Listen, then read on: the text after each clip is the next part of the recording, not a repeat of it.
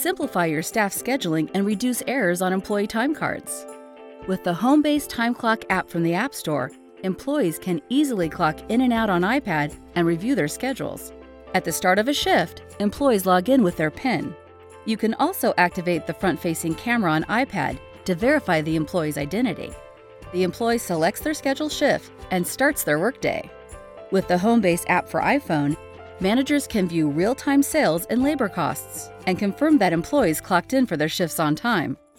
Turns out Lexi can't make it in today, but from her iPhone, she can request a coworker to cover her shift.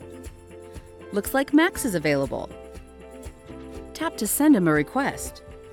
Max instantly receives a notification of the available shift and can accept it, and his managers can quickly approve the request. iPad, iPhone, and the Homebase app give your staff flexibility while keeping your business operating smoothly.